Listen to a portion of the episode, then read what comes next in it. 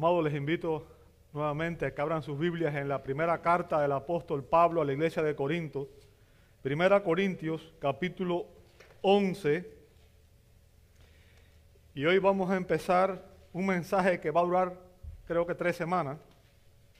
O sea, empieza hoy y se va a extender por dos semanas más. Y va Primera Corintios 11, desde el verso 17 y hasta el verso 34. Primera a Corintios capítulo 11, versos 17 hasta el verso 34. Y este pasaje habla acerca de uno de los temas más importantes para nosotros como iglesia. Habla de la celebración de la Santa Cena. Y obviamente titulé el mensaje Celebremos la Cena del Señor porque es una invitación a la iglesia a celebrar la cena es un recordatorio y nos recuerda lo que Cristo hizo por nosotros, pero también este pasaje nos hace unas advertencias muy serias y nos enseña la manera apropiada en que debemos celebrar la cena. El día de hoy vamos a ver solamente los versos del 17 al 22. 17 al 22 es todo lo que vamos a ver el día de hoy. La próxima semana entonces veríamos los versos 23 al 26 Así que voy a leer 1 Corintios 11 del 17 al 22. Dice así la palabra de Dios. Pero al darles estas instrucciones, no los alabo, porque no se congregan para lo bueno, sino para lo malo. Pues en primer lugar, oigo que cuando se reúnen como iglesia, hay divisiones entre ustedes, y en parte lo creo. Porque es necesario que entre ustedes haya bandos, a fin de que se manifiesten entre ustedes los que son aprobados. Por tanto, cuando se reúnen, esto ya no es comer la cena del Señor, porque al comer cada uno toma primero su propia cena y uno pasa hambre y otro se embriaga. ¿Qué? ¿No tienen casas para comer y beber? ¿O desprecian la iglesia de Dios y avergüenzan a los que nada tienen.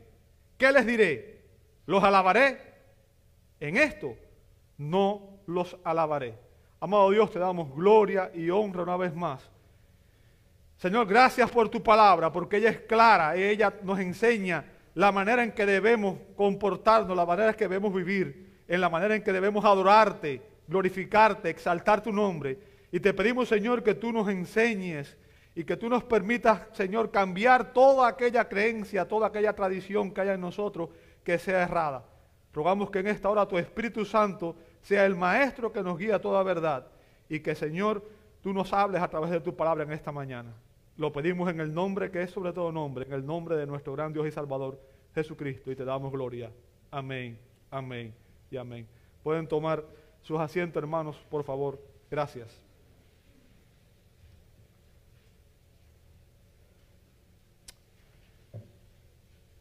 Nuestro Señor Jesucristo instituyó dos ordenanzas para la iglesia, el bautismo y la Santa Cena.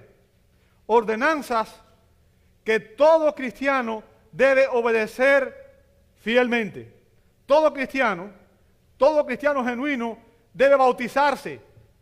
Eh, no debe ser opcional, es un mandato de Cristo. Aquellos que creen deben ser bautizados. Jesús dijo en Mateo 28, hagan discípulos y bautícelos en el nombre del Padre, del Hijo y del Espíritu Santo. O sea, el bautismo es una ordenanza para la iglesia. Toda persona que recibe a Cristo por la fe debe ser bautizado. La otra ordenanza, obviamente, es la Santa Cena. Recuerden, y estas dos ordenanzas que Cristo nos dio, ambas, lo que demuestran es que nosotros nos identificamos con Cristo. Reconocemos que Cristo es nuestro Señor y Salvador. El bautismo en agua no es más que una confesión pública de nuestra fe, una confesión pública de nuestra experiencia interna, de una transformación interna del bautismo del Espíritu que nos transformó, nos regeneró y nos dio nueva vida. O sea, cuando una persona se bautiza en agua, está confesando públicamente ha recibido a Cristo y que ha sido transformado por el poder del Espíritu Santo. Cada vez que una creyente observa la Santa Cena, es un recordatorio de la muerte expiatoria y sustitutiva de Cristo. Significa que el creyente confía para su salvación en la obra de Cristo en la cruz del Calvario. Confía en que su reconciliación con Dios está basada en lo que Cristo hizo por nosotros. También la Santa Cena simboliza la unidad del cuerpo de Cristo. Simboliza que somos uno en el Señor y que estamos unidos a Él. Somos un miembro de su cuerpo, ¿verdad? Y también simboliza nuestra fe en el retorno de nuestro Señor y Salvador. Todo eso lo estamos confesando cada vez que usted y yo participamos de la cena del Señor. Ahora, vamos a ver en estos versos que Pablo nos enseña que para participar en la cena del Señor debemos hacerlo dignamente, debemos hacerlo de la manera apropiada. En la iglesia de Corinto, los creyentes estaban cometiendo abusos al participar de la cena del Señor. Y en estos versos el apóstol Pablo les dio tres instrucciones sobre la celebración de la cena del Señor. Tres instrucciones sobre la eh, eh, celebración de la cena del Señor. ¿Cuáles son esas instrucciones? Bueno, Pablo nos instruye sobre el problema, el problema en los versos 17 al 22, y es lo que vamos a ver el día de hoy, el problema que había en la iglesia. En segundo lugar, instruye el propósito de la celebración en los versos 23 al 26. Y en último lugar, nos instruye sobre la preparación que se requiere para celebrar la Santa Cena en los versos 27 al 34. Como dije, el día de hoy nada más vamos a ver el primer punto, que es el problema en los versos 17 al 22. Pablo dice así, pero al daros estas instrucciones, fíjense, e, el, término que usa el apóstol Pablo aquí cuando usa, cuando dice estas instrucciones, el verbo instrucciones que usa ahí en el, en el griego es un verbo compuesto, ¿verdad? Y implica, era un término fuerte, ¿ok? Significa anunciar al lado, pasar un anuncio, ordenar. De hecho, se traduce dar un mandato, un mandamiento en Marcos 10.5. Este era un término fuerte, era un término de uso militar, lo empleaban los militares, específicamente lo empleaban los generales cuando iban a pasar un mandato, una orden a sus subordinados. O sea, cuando Pablo dice aquí, les doy instrucciones, no crean que son instrucciones que uno puede decir, ¿sabes qué? Estas instrucciones yo las voy a, escuchar o, o las voy a desechar. Cuando Pablo da estas instrucciones al usar este verbo, lo que está infiriendo es que él está hablando en su calidad de apóstol y lo que está dándonos aquí es un mandato que nosotros como iglesia estamos obligados a cumplir. Recuerde, la iglesia la iglesia verdadera, la iglesia genuina, persevera en la enseñanza de los apóstoles. ¿Verdad? Leímos en, la lectura devocional. Entonces, esto, cuando usted lee instrucciones, no se equivoque, se refiere a un mandato. Lo que Pablo está diciendo aquí es, lo que les voy a enseñar, esto es un mandato en la manera que ustedes deben celebrar la Santa Cena. La manera apropiada en que la iglesia debe celebrar la cena del Señor. Bien. Ahora, note que a continuación dice, al daros estas instrucciones, no os alabo. No os alabo. Fíjense, a diferencia del verso 2, recuerden, todo el capítulo 11, Pablo está corrigiendo errores en la manera en que la iglesia estaba funcionando. Y ya vimos en, los primeros versos del capítulo 2, el verso, 1, el verso 2 al 16, Pablo está hablando sobre eh, eh, la, manera en que deben funcionar los roles que cumplían los hombres y las mujeres en la congregación. Y cuando Pablo empezó a dar esa enseñanza, al principio él dijo que en el verso 2 él dijo, os alabo porque en todos acordáis de mí. O sea, los creyentes de Corinto se acordaban de él. Bien, él había sido su primer pastor, había sido su padre espiritual, el hombre que había llevado el evangelio a aquel lugar. y guardáis las tradiciones con firmeza, tal como yo los entregué. O sea, eh, hasta eh, eh, allí Pablo reconoce que muchos de ellos estaban obedeciendo lo que él como apóstol y como pastor les había enseñado. Sin embargo, a diferencia de en aquel contexto, aquí Pablo comienza con un reproche. En vez de decirle, os alabo, comienza diciendo, en esto no los alabo. Bien. Pablo afirma que él no puede elogiarlo porque lo que están haciendo está mal. La manera en que están celebrando la cena está mal. Bien. Pablo ha recibido informes que demuestran que había problemas. Ahora, ¿cuál era el informe que Pablo había recibido? Eh, ¿Qué era lo que estaba pasando? Dice Pablo a continuación, no os congregáis para lo bueno, sino para lo malo. ¿Lo vio ahí? No se congregan para lo bueno, sino para lo malo. ¿Sabe? El verbo congregar, sunercomai, significa reunirse, agolparse, congregarse, estar juntos. Y si usted lee estos versos, aparece en cinco oportunidades.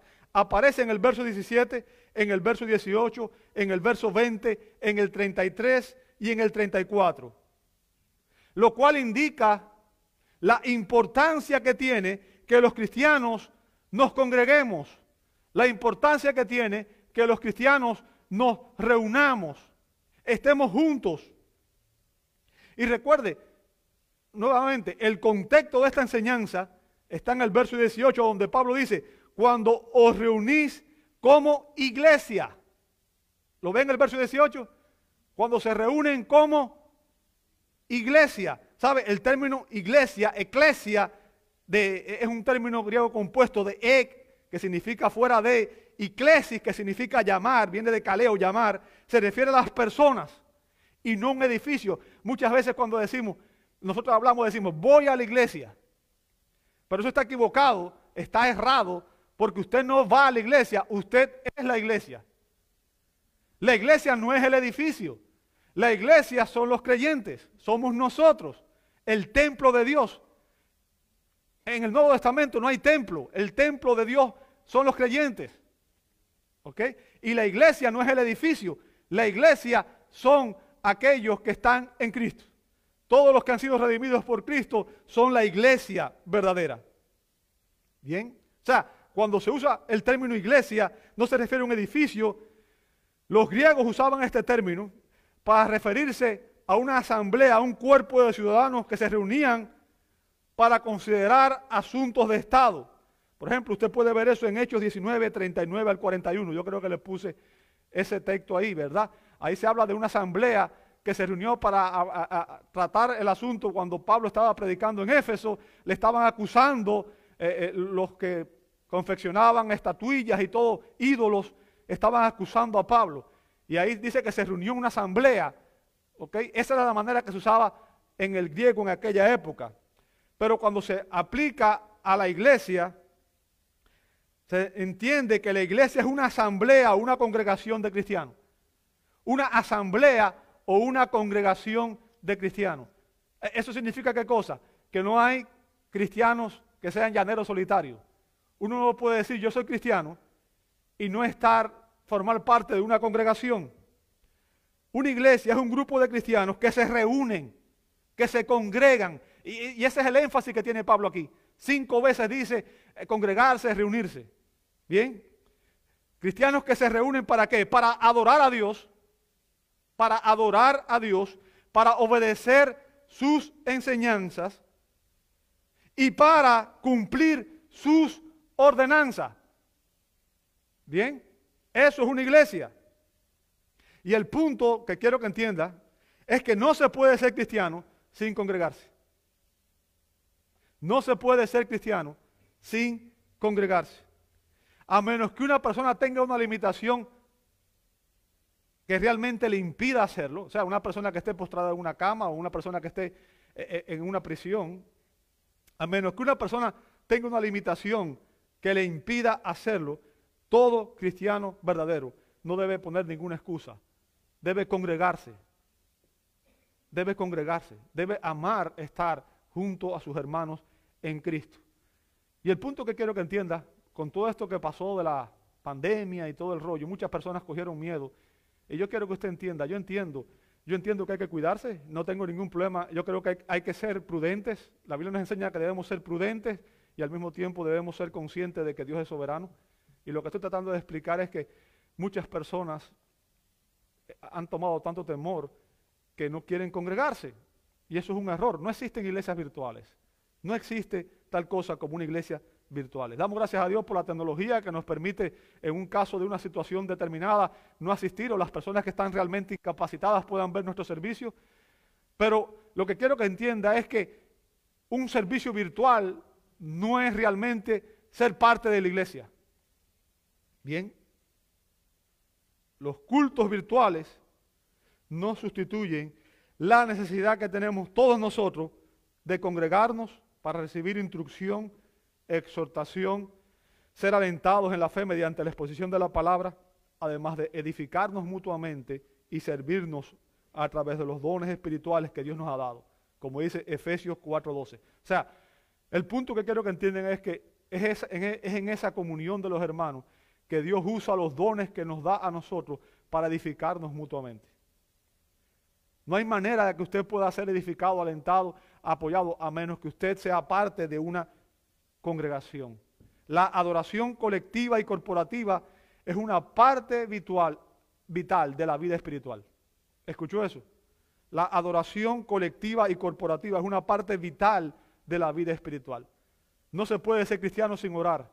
No se puede ser cristiano sin leer la palabra. No se puede ser cristiano sin congregarse y sin dar cuenta y sin compartir con los hermanos en Cristo. Fíjense, y es por eso que en la Biblia hay exhortaciones al respecto. Por ejemplo, en Hebreos capítulo 10, verso 25, el autor de Hebreos dijo, no dejando de congregarnos como algunos tienen por costumbre. ¿Ve ahí? No dejen de congregarse como algunos tienen por costumbre, sino exhortándonos. Y esa, e, es una de las razones por las cuales nos congregamos, para exhortarnos a las buenas obras, al amor, exhortarnos a servir a Cristo, exhortarnos a crecer en la fe, exhortarnos a, a cambiar aquellas cosas que estamos haciendo que no son correctas. Exhortándonos unos a otros. ¿Sabe? Eh, una de las cosas importantes de la iglesia es que nos exhortamos unos a los otros. Lamentablemente creyentes que no quieren que nadie los exhorte. Bien, pero cuando eso sucede, eso demuestra que hay un error garrafal, ¿verdad? Y dice, y mucho más al ver que aquel día se acerca. O sea, y, se está refiriendo obviamente a la venida del Señor. Está diciendo, ¿sabes qué? A medida que se acerca la venida del Señor, debemos estar preparados, debemos estar más listos. Y como iglesia debemos exhortarnos unos a otros, alentarnos al amor, a las buenas obras, a crecer en el servicio del Señor, sabiendo que nuestro trabajo en el Señor no es en vano, porque Él va a recompensar todo lo que nosotros hagamos para su gloria.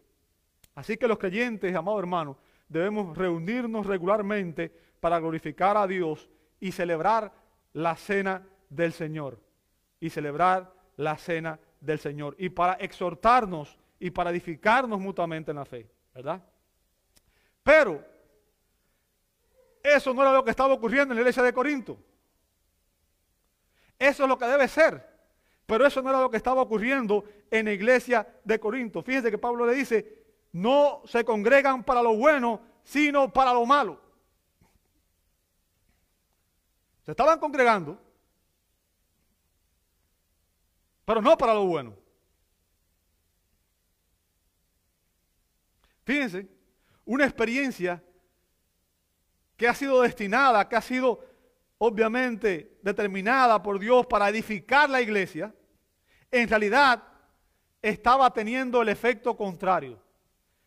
La iglesia al reunirse debía glorificar a Dios y debía edificar a los creyentes, pero en vez de hacer eso, estaba teniendo un efecto contrario. Sus reuniones hacían más mal que bien. Y usted dice, wow, ¿cómo es posible? ¿Cómo es posible? Fíjense, cuando Pablo dice aquí, no se reúnen para lo bueno, sino para lo malo. El término malo que usa ahí es comparativo. El adjetivo es comparativo e implica un mal moral. Un mal moral. Bien. Pablo reprende a los corintios por los informes que había recibido de abusos graves cuando aquellos creyentes se reunían como iglesia para celebrar los cultos, incluso para celebrar la cena del Señor. Eh, eh, eh, hubo un contexto en aquella época en que se cree que la cena del Señor era celebrada todos los días. Cada vez que los creyentes compartían, celebraban la cena del Señor. Pero lo que Pablo está diciendo aquí es que sus reuniones estaban causando daño a la iglesia. Daño a la iglesia. ¿Por qué? Porque en lugar de ser tiempos de mutua edificación espiritual, tiempos de compañerismo amoroso, estaba involucrando indulgencias egoístas. O sea, había personas que estaban buscando su propio placer, su propio bienestar. Mucha gente viene a la iglesia buscando lo que ellos quieren. La música que yo quiero, la enseñanza que yo quiero y las cosas como yo quiero. Su propio placer estaban además avergonzando a los hermanos pobres. O sea, en vez de preocuparse por el bienestar de los demás, estaban resaltando las diferencias. Y lo que estaban haciendo, amado hermano, era una burla a el sacrificio de Cristo en la cruz del Calvario. Recuerden que el Señor, nuestro Señor Jesucristo, no era un simple hombre, era Dios hecho carne. Y que Él nos dio ejemplo de humildad, de amor, de entrega, de perdón. Y recuerden que la noche que Él instituyó la Santa Cena, Jesús hizo un gesto que llama la atención. Los discípulos antes de eso estaban, discutiendo, yo quiero ser el mayor en el reino de los cielos. No, yo soy el mayor en el reino de los cielos. Y Jesús dice que tomó una, un envase, lo llenó de agua, se puso una toalla y empezó a lavar los pies de los discípulos. ¿Recuerdan eso? dándole un ejemplo. Y él dijo, el que quiera ser mayor debe ser como quién? Como el que sirve. Y Jesús dio su vida por nosotros. Está hablando de humildad, está hablando de amor, está hablando de perdón, de reconciliación, de búsqueda. Cristo es el que une el cuerpo. Cuando nosotros estamos haciendo algo que daña a la iglesia, estamos atacando al Señor de la iglesia. Porque Él compró la iglesia con su sangre. Ahora, ¿a qué se refiere Pablo aquí? Fíjense que dice a continuación, verso 18. Pues en primer lugar, y cuando usted excusa en primer lugar, bueno, generalmente cuando yo digo en primer lugar es porque voy a decir en segundo lugar y en tercer lugar, ¿cierto? Es lo que usted espera. Pero Pablo no usa esta expresión de esa manera, sino que lo usa para enfatizar la importancia de lo que va a decir. Ese era un estilo de Pablo, muy único, muy particular, y lo, hace varias veces en varias de sus epístolas. Eh, eh, dice esta expresión y uno esperaría que diera una lista. Sin embargo, lo que Pablo explica aquí es el problema central. Él, él dice, en primer lugar, pero nada más se queda en ese punto.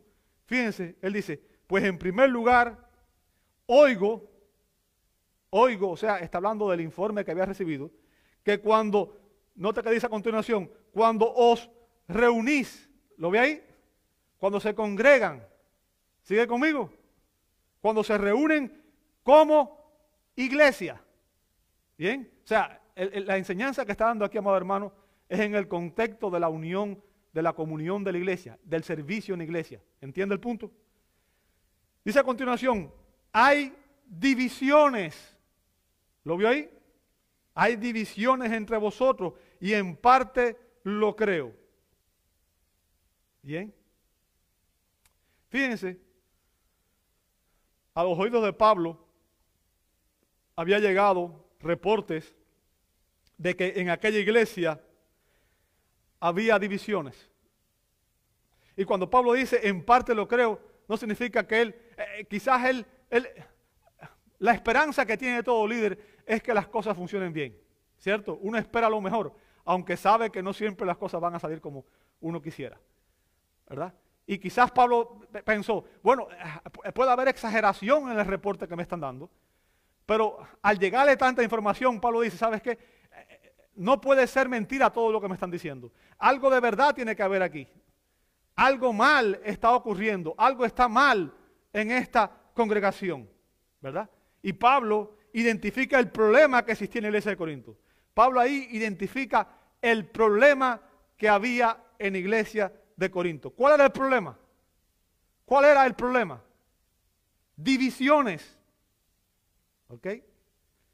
Schismas. De donde viene nuestra palabra en español, cisma. División significa hendidura, desgarro. Se traduce desavenencia en 1 Corintios 15, 22 es cuando dos personas tienen opiniones diferentes y no se pueden poner de acuerdo. Bien. Metafóricamente significa división, disensión. Es cuando hay un encuentro entre personas que no se pueden poner de acuerdo.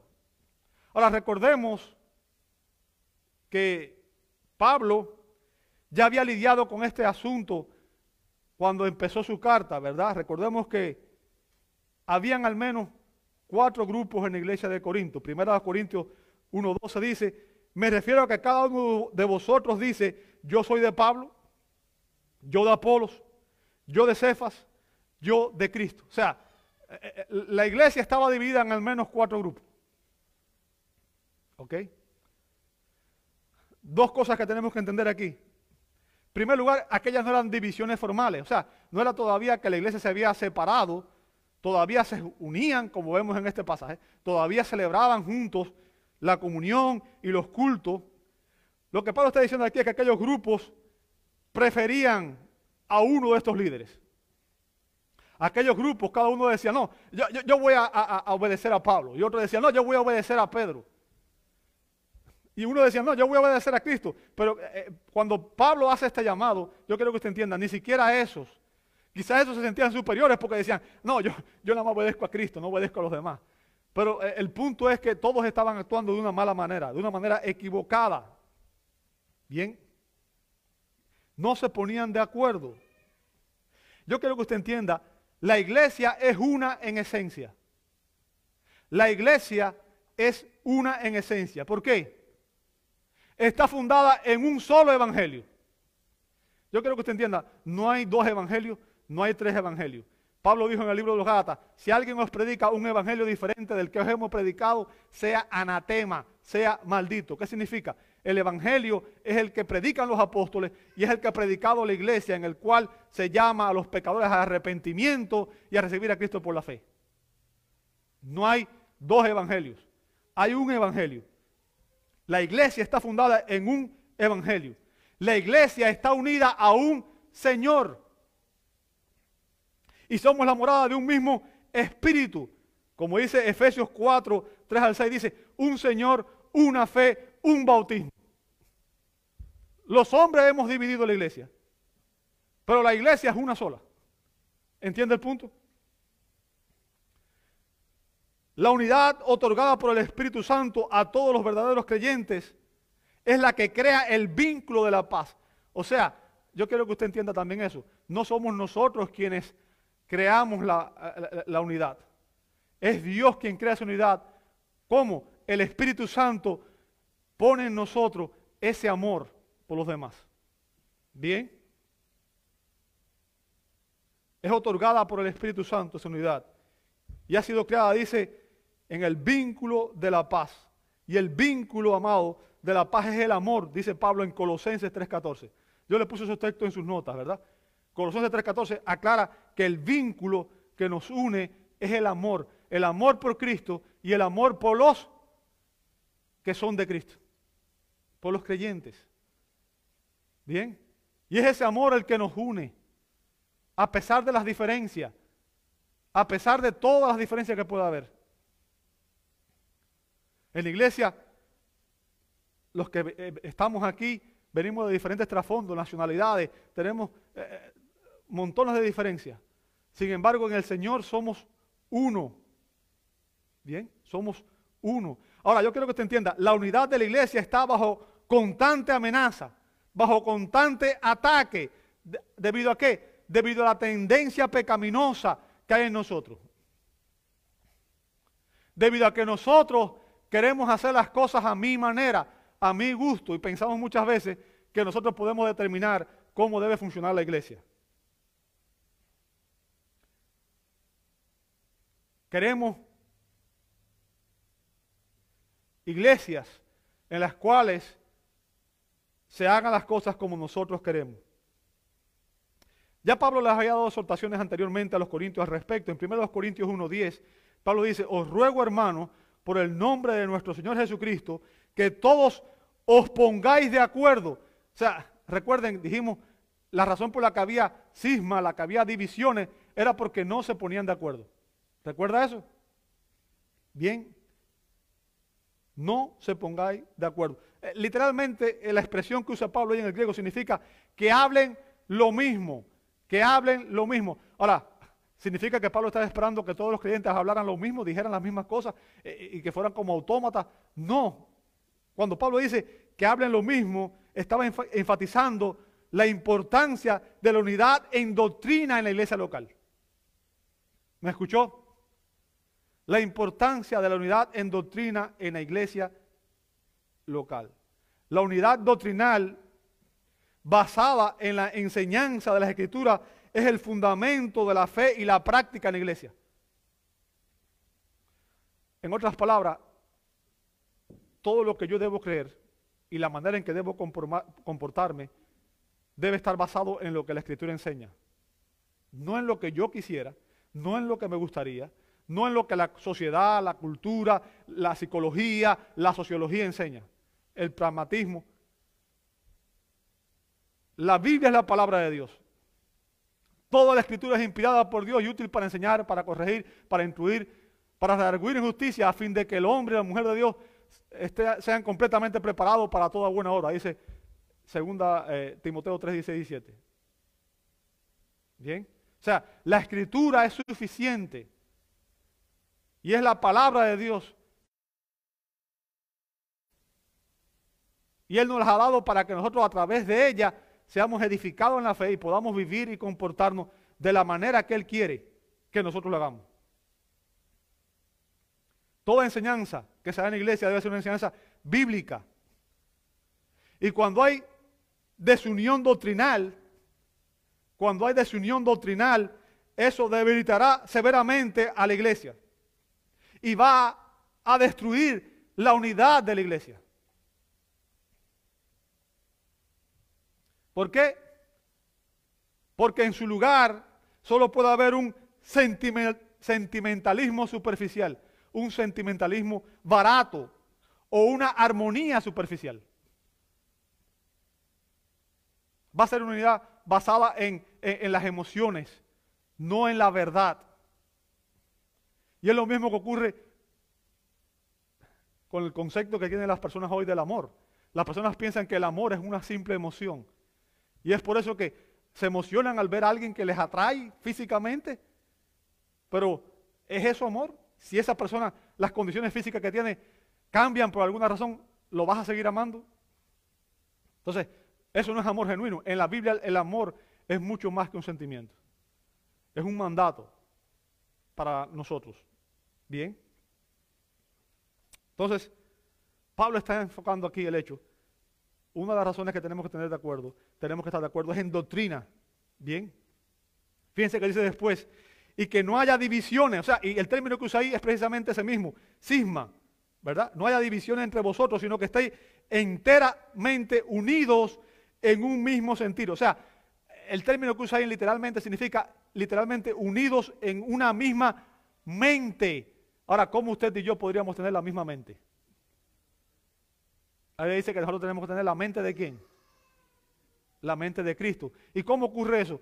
Es cuando la palabra de Dios mora, mora en abundancia en nosotros. Tiene que haber, tiene que haber unidad en el amor a la verdad. Yo quiero que usted entienda, yo no quiero que ninguno de ustedes sea fiel a mí. Yo no procuro hacer una iglesia de seguidores de Gabriel, porque Gabriel no murió por ustedes. Ya les he compartido otras veces. Me encantó la frase de Martín Lutero cuando dijo, no se llamen luteranos, llámense cristianos. ¿Quién es Martín Lutero? ¿Un saco de hueso? ¿Acaso yo morí por sus pecados? No, Cristo murió por ustedes. Y siempre les recuerdo también el, el ejemplo supremo del profeta, el más grande profeta que ha asistido en el Antiguo Testamento, ¿cuál fue? Juan el Bautista. Lo dijo Jesús. ¿Y sabe lo que dijo Juan el Bautista? Mi función como profeta de Dios es llevarlos a ustedes para que Cristo crezca en ustedes y yo mengüe en ustedes. La fidelidad de ustedes tiene que ser a la verdad, a la palabra de Dios, a Cristo. Si usted está aquí y su fidelidad es a un líder, está equivocado. Los ojos suyos y míos tienen que estar puestos en Jesús, el autor y consumador de la fe. Un cristiano tiene que amar la verdad por encima de todas las cosas. Y la palabra de Dios es la verdad. Juan 17, 17. La palabra de Dios es la verdad. Un cristiano tiene que tener unión por amor a la verdad, unión por sus creencias, por sus convicciones, por sus estándares de vida y de comportamiento. Solamente aquellos que aman la verdad van a vivir la verdad. ¿Entiende el punto? Solamente quienes aman la verdad van a vivir la verdad, van a aplicar fielmente la verdad. Yo quiero que usted entienda una cosa muy importante. Sana doctrina debe producir sano comportamiento. Si usted dice, yo tengo sana doctrina, pero usted se comporta de manera carnal, su, conocimiento es vano. Usted tiene conocimiento en su mente, pero no en su corazón y su voluntad no está rendida a Cristo. Bien. La única fuente de unidad que tenemos nosotros es la palabra de Dios, que establece el estándar de verdad sobre el cual descansa la verdadera unidad. La Biblia debe ser la norma de fe y conducta del creyente. El compañerismo de los creyentes, amado hermano, el compañerismo de los creyentes y que nosotros compartimos como resultado de nuestra comunión con Dios por medio de Jesucristo, se expresa cuando nosotros nos demostramos amor mutuo y en un compromiso por servir y ayudar a mis hermanos en la fe. La voy a poner de otra manera. Si realmente usted es cristiano, si realmente usted es cristiano, un creyente genuino, ama a Dios, ¿sí o no? Ama a Dios. Recuerda el primer mandamiento, ¿cuál es? Amarás al Señor tu Dios con todo tu corazón, con toda tu alma, con toda tu mente y con toda tu fuerza, por encima de cualquier otra persona. O sea, si tú amas a cualquier otra cosa por encima de Dios, eso es idolatría. No, importa que sea. Puede ser tu dinero, puede ser tu familia, puede ser tu profesión, puede ser tu ministerio. Hay personas que se llegan a enamorar de un ministerio, de una posición, y aman más eso que la iglesia. Y ninguno de nosotros debe poner nada por encima de Dios. Así que el amor a Dios es el primero. Pero no solamente un cristiano genuino ama a Dios. Un cristiano genuino ama a la iglesia, ama a sus hermanos. ¿Verdad? Como dice el apóstol Juan en primera de Juan 2.9 y primera de Juan 4.20 dice, si, si alguno dice, yo amo a Dios, y note lo que dice a continuación, y aborrece a su hermano. O sea, aborrecer a un hermano. Y el término es fuerte. Significa cuando alguien es repulsivo, alguien eh, eh, no podemos lidiar con esa persona. Dice, si alguno ama a Dios, dice yo amo a Dios, y aborrece a su hermano, note lo que dice el apóstol Juan, es un mentiroso. Yo no puedo perdonar a esa persona por lo que me hizo. Pero tú esperas que Cristo te perdone. ¿Tú esperas que Cristo te perdone a ti? ¿Eres tú superior a Cristo? ¿Tú crees que cualquier daño que te pueda haber hecho a ti un hermano es superior a, lo que nosotros le hicimos a Cristo? ¿Has sufrido tú más que Cristo?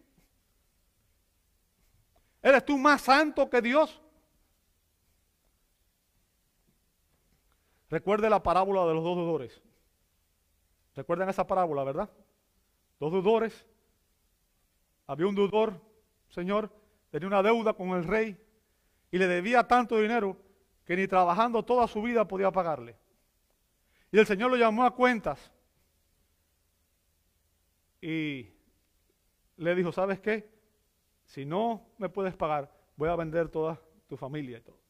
Y el hombre le rogó. Y el Señor le perdonó la deuda. Fíjense que no dice le aplazó la deuda, dice le perdonó. ¿Qué significa? Deuda cancelada, perdón total. ¿Verdad? Dice que ese hombre salió y se encontró un consiervo que le debía una cantidad de dinero que era ínfima. El hombre hizo lo mismo con él, le pidió que los perdonara, que le diera más tiempo para poder pagar la deuda. ¿Y qué hizo ese consiervo? Dijo, no, yo no te voy a perdonar. Y lo mandó a la cárcel. Y cuando el rey se enteró, ¿qué fue lo que hizo? Lo llamó y dijo, ¿sabes qué? Ahora vas a tener que pagar. Ahora, el punto que quiero que entienda ahí no significa, el, punto que quiero que entienda es que un cristiano que no perdona es un cristiano que no tiene comunión con Dios. Puede orar, puede asistir, puede ofrendar, puede tener, hacer todos los ritos externos, pero la Biblia dice, si tú traes tu ofrenda al altar y allí recuerda que tienes un problema con tu hermano, antes de hacer cualquier cosa, ve y reconcílate primero. Hello. Y la pregunta es, ¿amamos a nuestros hermanos? ¿Amamos a nuestros hermanos? Y yo quiero que usted entienda, es muy fácil decir yo te amo. Hay hombres que le dicen a la mujer yo te amo y después le caen a golpe. Eso no es amor. El amor se evidencia en acciones. El amor se evidencia en acciones. La Biblia dice en Juan 3:16, de tal manera amó Dios al mundo. Ahora, ¿cómo yo sé que amó Dios al mundo? ¿Por qué lo sé? ¿Qué dice después? Que ha dado a su Hijo único para que todo aquel que en él cree no se pierda, más tenga vida eterna. O sea, el amor de Dios se evidencia en lo que Él hizo por nosotros. Hay personas que dicen, yo te amo, hermano. Judas vino con Jesús y le dio un beso en la mejilla. Era una muestra de afecto, de amor. Y lo estaba traicionando, lo estaba entregando para que el Señor fuera apresado y condenado. El amor genuino se manifiesta en acciones. No basta decir yo te amo y seguir guardando rencor y seguir murmurando de los hermanos y seguir dividiendo la iglesia. Déjeme decirle, un líder que trata de dividir una iglesia, un líder que procura captar miembros de una iglesia, no es un líder genuino, es un carnal, porque un líder genuino se ocupa por ir a buscar las ovejas que están perdidas fuera de la iglesia. No otros creyentes, no mover creyentes de una iglesia. El líder que hace eso demuestra que está descalificado para ser líder inhabilitado, no sirve como líder. Bien, no sirve. Pablo sabía, Pablo sabía que esas manifestaciones evidencian algo. ¿Cuál es el problema? Pablo sabía que en toda iglesia local hay falsos creyentes. Y es por eso que dice a continuación, verso 19, porque es necesario, fíjense la expresión que usa aquí, porque es necesario ¿Sabe? Esa es una expresión importante. Jesús dijo cuando iba, voy a Jerusalén, es necesario ir a Jerusalén a morir. Es necesario, significa que esto es parte del plan de Dios, parte del propósito de Dios. Dice, porque es necesario que entre vosotros haya qué cosa? Bandos. ¿Lo veis? Pero ¿cómo es posible? ¿Cómo es posible que en el plan de Dios es necesario que haya bandos en la iglesia? Note lo que dice a continuación. A fin de que se manifiesten entre vosotros los que son aprobados. Aunque los sismas o las divisiones y las herejías proceden del diablo, y obviamente son malas, no vienen ni por casualidad ni sin causa. Bien, Pablo sabía que nada ocurre fuera de la voluntad divina. Aún el diablo es el diablo de Dios. Bien, nada ocurre fuera de la voluntad divina. Y que Dios puede usar incluso la actividad demoníaca y el pecado humano, nuestro pecado, al permitir estas divisiones. Y lo hace para promover sus propósitos y nuestro bienestar. Lo hace para demostrar quiénes son sus elegidos. Pablo era consciente de que no se pueden evitar por completo las divisiones. ¿Por qué razón? Jesús lo dijo, en la iglesia va a crecer junto el trigo y la cizaña. Van a haber verdaderos creyentes y van a haber falsos creyentes. Hasta que Jesús regrese, eso va a ser una realidad en la iglesia. Bien. Y Pablo está diciendo aquí que Dios utilizará las divisiones para separar a los verdaderos creyentes de los falsos.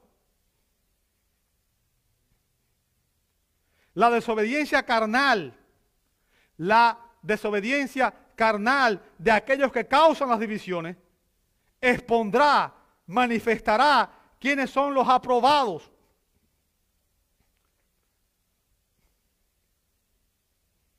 El término aprobado ahí significa aquellos que han pasado la prueba.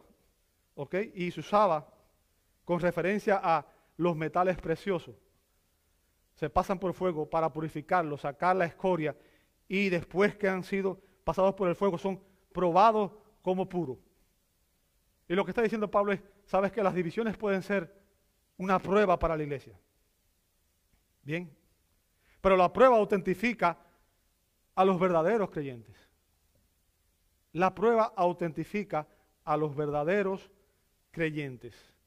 Aquellos que huyen de las facciones aquellos que glorifican a Dios mediante su obediencia y aquellos que dan fe de su amor a los hermanos al buscar el perdón y la reconciliación.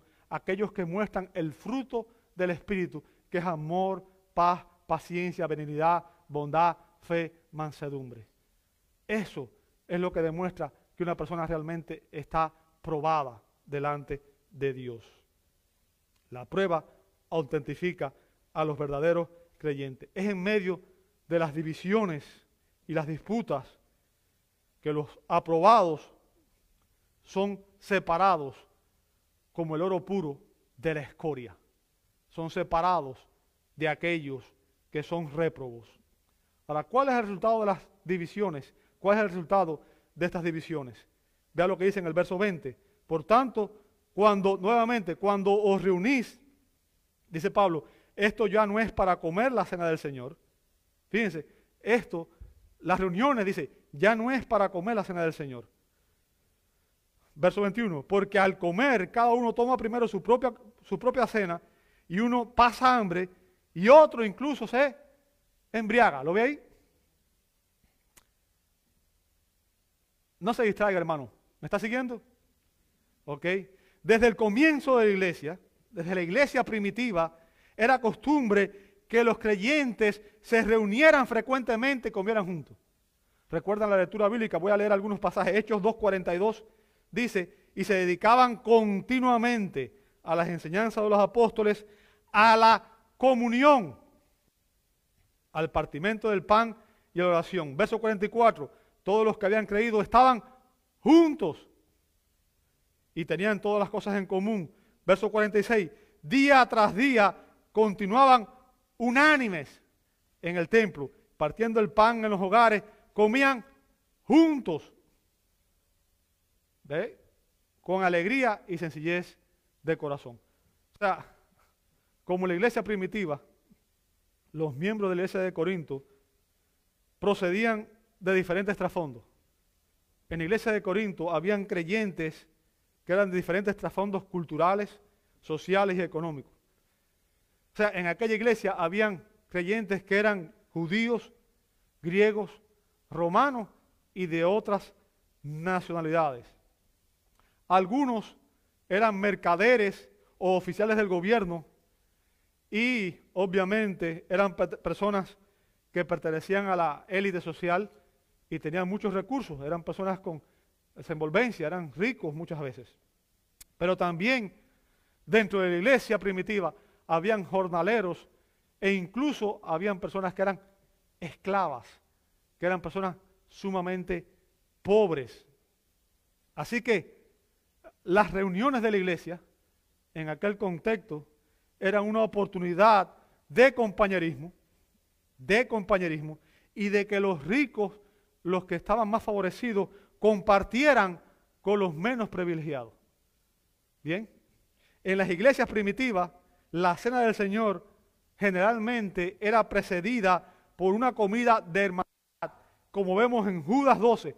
Judas 12 dice, estos son escollos ocultos en vuestros ágapes. ¿Lo leyó ahí? En vuestros ágapes cuando banquetean. ¿Me siguió hasta ahí? Fíjense, la iglesia primitiva llamó a esta comida ágape o fiesta del amor. Ágape es una palabra griega, significa amor. ¿Bien?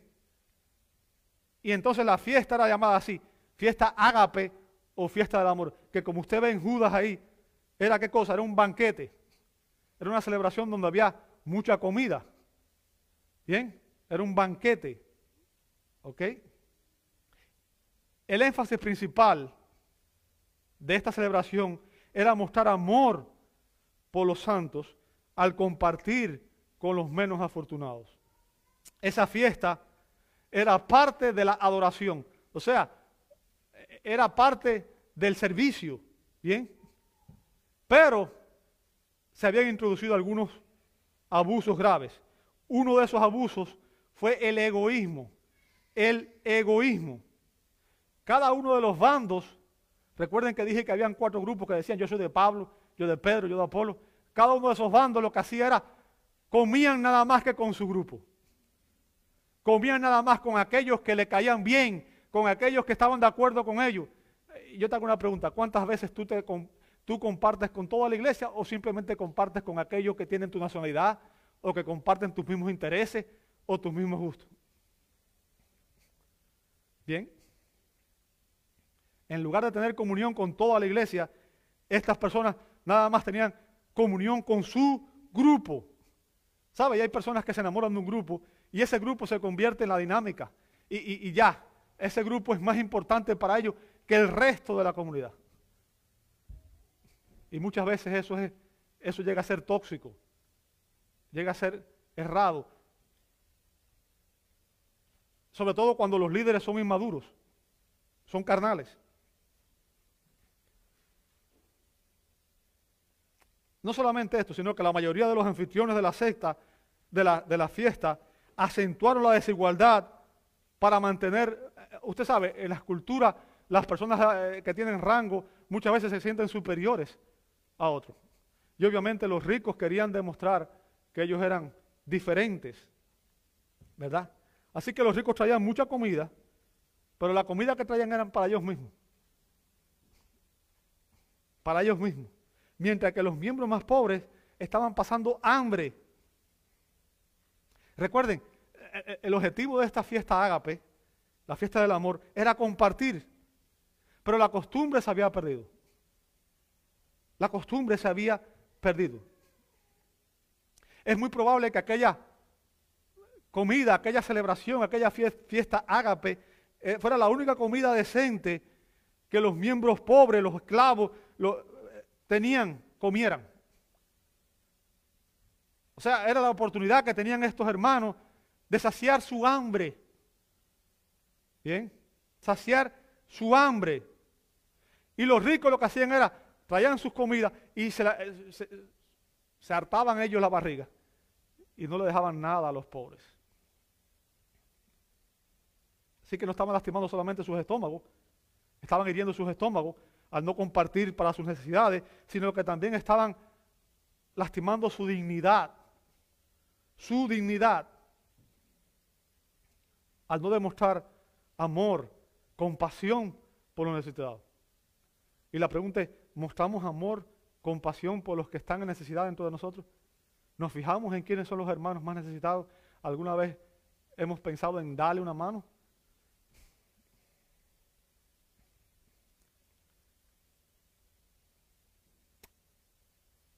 Pablo les dice que los ricos coman en sus casas si tienen hambre. Si usted tiene hambre, coma en su casa pero no venga a la celebración a herir, a lastimar a sus hermanos. Cuando abusa de otros creyentes menos afortunados, en realidad estás, dice Pablo ahí, la expresión que usa es despreciando la iglesia. Yo quiero que te entiendas una cosa. Cuando tú desprecias la iglesia, estás despreciando al Señor de la iglesia, aquel que pagó su sangre por la iglesia. Cuando tú desprecias a un hermano, estás despreciando a Cristo, que es el Señor de la iglesia. Toda ofensa de un a un hermano es una ofensa a Cristo, que es el Señor de la iglesia. Bien. Como resultado de aquella actitud, la fiesta del amor estaba haciendo más daño que bien a la iglesia. Estaba causando más división, estaba causando más problemas, estaba lastimando a las personas, estaba hiriendo a los creyentes. Esos abusos en la celebración de la cena del Señor provocaron la indignación de Pablo. Pablo les dijo, no los puedo alabar por esto. No los puedo alabar por esto. Eso está mal. Está mal. Y no solamente esto, amado hermano. Lo peor no es eso. Si usted ve, vamos a ver en las próximas semanas que este comportamiento resultó en el juicio divino. Versos 27 al 34. Amado, el punto que quiero que usted entienda es que nosotros nos reunimos para adorar a Dios. Para adorar a Dios y para tener comunión con todos nuestros hermanos. Nos reunimos para celebrar nuestra unidad en Cristo, lo que Cristo ha hecho por nosotros. Y lo que debemos hacer es procurar que nuestro amor, nuestra compasión por los hermanos sea real, sea genuino, sea puro y demostrar que a pesar de las diferencias que podamos tener, nosotros estamos dispuestos a amar, a perdonar y a buscar la reconciliación con cualquier hermano en cualquier circunstancia. Te invito a orar. Amado Dios, te damos gracias porque tu palabra es muy clara. Señor, te damos gracias por lo que tú has hecho en esta iglesia. Gracias porque, Señor, sabemos que tú estás obrando en medio de las adversidades, las dificultades, las pruebas, y tu palabra es clara. En ella nos enseña, Señor, lo que es correcto y la manera en que debemos vivir. Te pedimos, Señor, que tú nos ayudes a honrarte, a glorificarte, y que, Señor, si hay en nosotros alguna actitud que no te trae gloria, rogamos que nos ayudes, Padre, para poder cambiar esa actitud. Te doy gracias, Señor, por la vida de cada, uno de mis hermanos en Cristo. Y ruego, Señor, que no, no seamos simples oidores de esta palabra, sino que seamos hacedores de ella. Que tú obres en cada corazón, en cada mente, y que tú nos ayudes como iglesia para exaltar tu nombre y para obedecer esta instrucción que tu palabra nos ha dado. Te lo pedimos en el nombre de Jesús.